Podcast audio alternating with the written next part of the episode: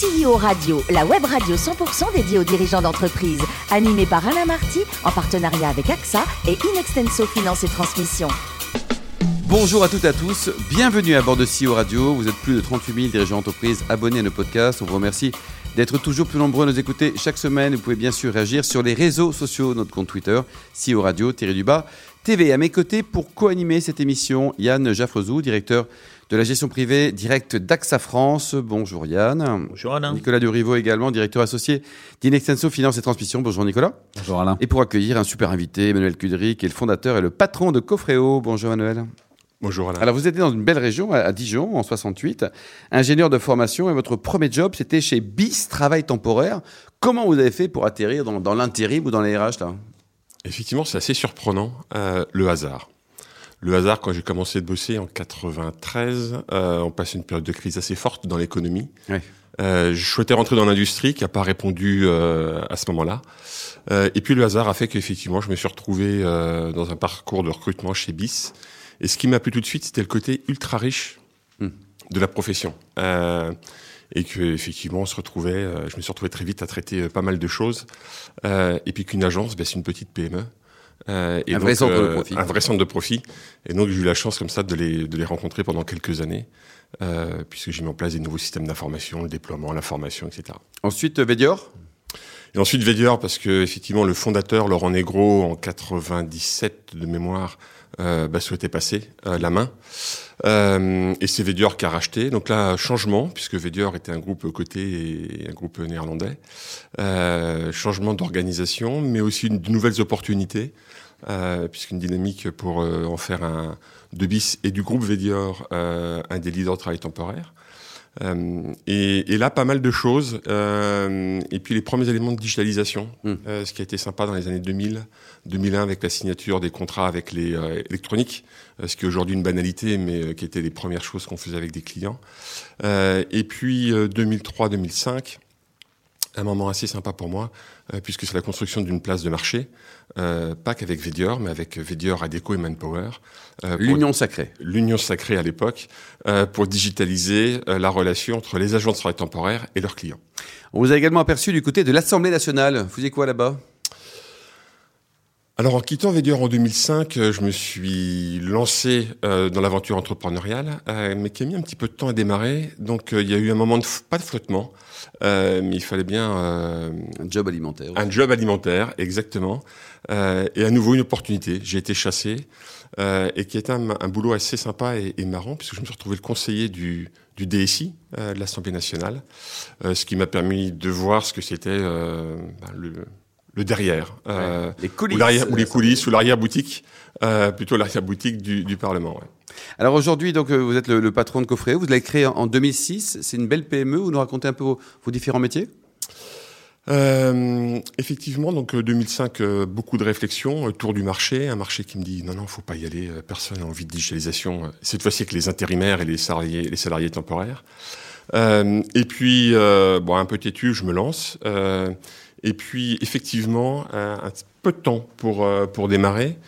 Euh, le marché répondait pas favorablement au début. Euh, donc, une première étape 2007, 2008, des premiers clients qui testent. 2010, effectivement, j'embarque pas Védior, mais Randstad, qui avait racheté Védior à l'époque, dans l'aventure et qui se lance dans la digite des bulletins pay. Et puis bah, à partir de là, euh, l'aventure est partie avec euh, des contrats de travail à partir de 2013, euh, et puis un développement européen avec l'Allemagne aujourd'hui, euh, des cibles sur euh, la Suisse et les Pays-Bas pour cette année. Et aujourd'hui, donc vous avez des, des, clients, on va dire, dans tout ce qui est RH, intérim, mais pas que. Mais pas que, parce qu'effectivement, je suis parti de l'intérim que je connaissais très bien. Euh, et pour le coup, ben, il y a pas mal de marchés annexes qui sont très similaires. Donc on est présent aujourd'hui dans l'événementiel, on est présent dans la sécurité, on est présent chez les traiteurs, euh, on est présent dans la propreté, euh, dans tous les endroits où effectivement il y a beaucoup d'entrées et de sorties de salariés mmh. euh, sur des missions euh, courtes. PME, combien de chiffre d'affaires pour combien de collaborateurs aujourd'hui? Alors on a tutoyé euh, les 7 millions cette année. Euh, ah on est une petite cinquantaine. Oui, c'est pas mal parce que c'est une croissance euh, organique qu'on fait euh, tranquillement. on est une cinquantaine. on a, ouais, si on prend quelques métriques, on se retrouve aujourd'hui à digitaliser un million de contrats par mois. Hmm. Et Donc ça commence à faire pas mal de trafic, à avoir pas mal de, de salariés temporaires qui viennent sur notre plateforme. Euh, et puis euh, ben, l'ambition d'offrir plus de services à nos clients dans les prochains, dans les prochains mois. Yann, Justement, vous parlez des, services, euh, bon, c'est essentiellement des contrats et puis euh, bulletins de paye. Quel autre euh, service vous pourriez euh, justement offrir à vos clients aujourd'hui? Alors effectivement, on est. Alors je suis parti de là parce qu'il y avait une très grande peine dans les agences de travail temporaire et puis il y avait moyen de les soulager et, et d'automatiser une partie du process. Les réflexions qu'on a aujourd'hui, et c'est des réflexions qui vont s'accélérer sur le premier semestre, euh, c'est de les accompagner maintenant sur une autre partie du process qui est le recrutement et surtout le fait de réutiliser régulièrement les, euh, les ressources qu'ils ont déjà pu mettre en poste euh, chez leurs clients. Et vous êtes très spécialisé sur le contrat court. Pour- pourquoi que du contrat court? Pourquoi du contrat court? C'est une très très bonne question. Alors oui, on- de fait, je venais de ce monde, le monde du travail temporaire. Et ce qui m'a plu dans le contrat court, et pourquoi j'y reste au final, euh, c'est que c'est des enjeux très opérationnels. Euh, dans le contrat court, le fait que mon salarié signe pas un contrat ou signe un contrat, euh, ben, c'est mon chiffre d'affaires qui est en face. Quand je suis chez AXA, si les personnes ne se présentent pas le matin dans l'agence, ça change pas fondamentalement le chiffre d'affaires d'AXA. Dans ces métiers-là, l'enjeu, il est très opérationnel, avec des, besoins d'être présent, de répondre en permanence euh, aux besoins des clients et de s'assurer qu'effectivement, ben, quand je délègue un intérimaire, il va bien prendre sa mission. Ouais, il ne faut pas qu'il y ait de, rupture de charge. Il ne faut pas qu'il y ait de rupture de charge. Et qui sont vos concurrents aujourd'hui? Et comment garder de l'avance? Grande question. Deux grandes grande- questions. Deux grandes questions, euh, parce qu'au début c'était très sympa, il n'y a pas de concurrent, mais quand il n'y a pas de concurrent, Ça, c'est bon quand même. hein. Alors c'est bon et c'est aussi pas bon parce que c'est-à-dire qu'il n'y a pas de, il y a pas de marché au final, ou encore que le marché n'est pas lancé. Euh, donc maintenant c'est plus le cas. Euh, alors on a deux grandes typologies de concurrents. Euh, on en a un qui est la plateforme que j'ai pu monter avec euh, Vedior et Deco Manpower qui vient aussi sur le marché des travailleurs euh, temporaires maintenant. Euh, on a des éditeurs qui essayent de se positionner aussi, donc des ERP du travail temporaire qui se positionnent sur ces types de services. Euh, L'avantage qu'on va va apporter, c'est que on a une plateforme nous qui est multi-éditeur, on n'est pas dépendant des éditeurs, et puis on apporte aux intérimaires quelque chose qui est important, c'est qu'ils ne travaillent pas que pour une marque, ils vont travailler pour plusieurs marques, et chez nous ils ont un seul espace pour gérer l'ensemble de leurs relations avec ces différentes marques. Et enfin, vous recrutez euh, essentiellement des ingénieurs, hein, j'imagine, pour le développement de vos, vos outils digitaux. Est-ce que c'est difficile euh, en ce moment de trouver les bons profils? Le recrutement est difficile en ce moment. Il est très difficile, euh, notamment, je dirais que depuis euh, maintenant deux ans, on a aussi des levées de fonds qui sont colossales en France, donc qui tirent les salaires vers le haut. Euh, notre réponse à ça, c'est qu'on fait un- maintenant on recrute de façon nationale. Euh, et on recrute les personnes qui ont envie de travailler avec Cofrio, qui ont envie de partir dans l'aventure, euh, et pas forcément sur, que sur nos deux sites historiques, euh, qui sont euh, Orsay dans, dans l'Essonne et puis euh, Clermont-Ferrand. Nicolas, Du coup, combien de personnes en télétravail? Ah, il y a des jours, euh, 100%.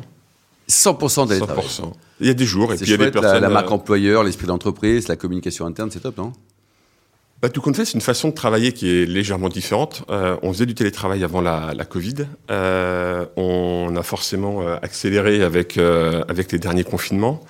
Dans les recrutements, il y a des personnes qui ne conçoivent pas de venir au bureau, en tout cas de façon régulière, on va dire. C'est une condition à l'embauche. C'est une condition à l'embauche et dans le milieu de la tech, pas mal. Donc, mais oui, ça nécessite des moments où on va se retrouver, ça nécessite une animation. Euh, et quand on est dans le dev, l'avantage c'est que l'animation elle est quand même journalière euh, des équipes. Euh, donc le point de contact il est permanent. Euh, par contre, il n'est pas physique. Euh, moi, ce que je trouve assez fabuleux euh, dans les derniers recrutements qu'on a fait, c'est que des personnes rentrent et effectivement, elles peuvent être à Dunkerque, elles peuvent être à Rennes, elles peuvent être à Bordeaux, et elles trouvent que l'ambiance est vachement sympa. Donc, c'est-à-dire qu'il y a des échanges. Hein. à, à qui appartient la société aujourd'hui, le capital? La société, elle appartient euh, à 80% euh, à, aux fondateurs euh, et puis à des amis et parents, Love Money. Et puis on a, on a un investisseur pour 20% du capital. Est-ce qu'on peut dire que vous êtes la blockchain de la, des ressources humaines? Alors, euh, c'est intéressant comme, comme parallèle. Alors, on ne fait pas de blockchain en tant que tel, mais là où on peut euh, faire ce, ce- cette remarque ou ce parallèle, c'est qu'effectivement, quand on prend le parcours du travailleur temporaire, euh, bah nous, on a des contrats qu'il reçoit, qu'il signe électroniquement, euh, et tout compte fait, c'est des jobs qui sont validés, et on sait que la personne a réellement travaillé euh, pour tel poste euh, chez tel client. Et le, le prochain pays dans lequel vous allez vous implanter? Alors notre cœur balance, alors je dirais que notre cœur balance, et puis c'est aussi les opportunités euh, entre la Suisse euh, et euh, les Pays-Bas. Et, et pourquoi Pourquoi pas les deux en même temps? Enfin, faut y aller doucement, c'est ça? Non, c'est parce que ça va être une question effectivement de, de rencontre avec des clients. Les Pays-Bas, parce que c'est un pays extrêmement dynamique sur le marché du travail. Et puis la Suisse, c'est plutôt parce que c'est un pays tactique. Il y a des belles marques qui sont installées et avec des petits moyens. Donc ils ont plutôt intérêt à prendre des, des solutions externes. Emmanuel, dites-nous, le plus beau métier du monde, c'est patron d'une PME de croissance comme la vôtre, quoi, ou agriculteur? Euh, les- je suis tiraillé entre les deux. Euh, alors, je suis pas agriculteur, hein, mais je viens d'une famille euh, qui, qui a vécu avec la terre pendant des siècles. Et c'est quelque chose qui me travaille depuis quelque temps. J'aurais pu l'être. Il n'est pense. pas trop tard, il y a- on peut il pas plusieurs vies, quoi. Il y a hein. encore plusieurs vies. Euh, J'aurais pu l'être si euh, mon grand-père l'était encore, je pense, quand j'étais en âge de, de, de commencer de bosser. Euh, mais c'est quelque chose qui me travaille, effectivement. Pas de regret d'avoir arrêté peut-être momentanément l'équitation? Non, non, et, et assez bizarrement, euh, puisque ça fait 20 ans que j'en fais plus, euh, bah, j'ai prévu d'en refaire euh, fin du mois d'avril. Oui, non mais nous, c'est comme sur CEO Radio, on se renseigne à mort. Quoi. Alors côté cuisine, vous préférez préparer des plats salés, sauf la tarte tatin. Ouais. Alors c'est vrai que je suis, je suis plutôt, je suis plutôt salé et avec un, un grand fait pour la tarte tatin, euh, qui est un plat que j'aime bien faire. Il faut le temps. Et, Ouais. au- et au final, c'est comme euh, comme si je fais une viande en, en sauce où on prend le temps de la, de la préparer, on prend le temps de la faire euh, mijoter, on la confie. C'est peut-être ce côté euh, qui m'intéresse. Bon, on va venir avec Nicolas Yann. Et pour terminer, vous soutenez les causes caritatives ou humanitaires, vous à titre perso ou de l'entreprise? Euh, Emmanuel? Je, j'en soutiens un peu. Euh, à mon grand regret, je prends pas le temps de m'engager personnellement. C'est là, c'est pareil, vous aurez du temps à un moment donné. quoi. Je, je l'espère, mais après c'est aussi, euh, aussi des choix et maintenant il faut, euh, il va falloir se lancer. Bon, un site internet peut-être, euh, le www.coffreo.com, je suppose? Euh, non, pour le moment c'est www.coffreo.biz. Point bise. Merci beaucoup Emmanuel, merci également à vous Yann et Nicolas. Fin de ce numéro de CEO Radio. Retrouvez toute notre actualité sur nos comptes Twitter et LinkedIn. On se donne rendez-vous mardi prochain, ça sera 14h précise, pour une nouvelle émission. L'invité de la semaine de CEO Radio, une production B2B Radio.tv en partenariat avec AXA et Inextenso Finance et Transmission.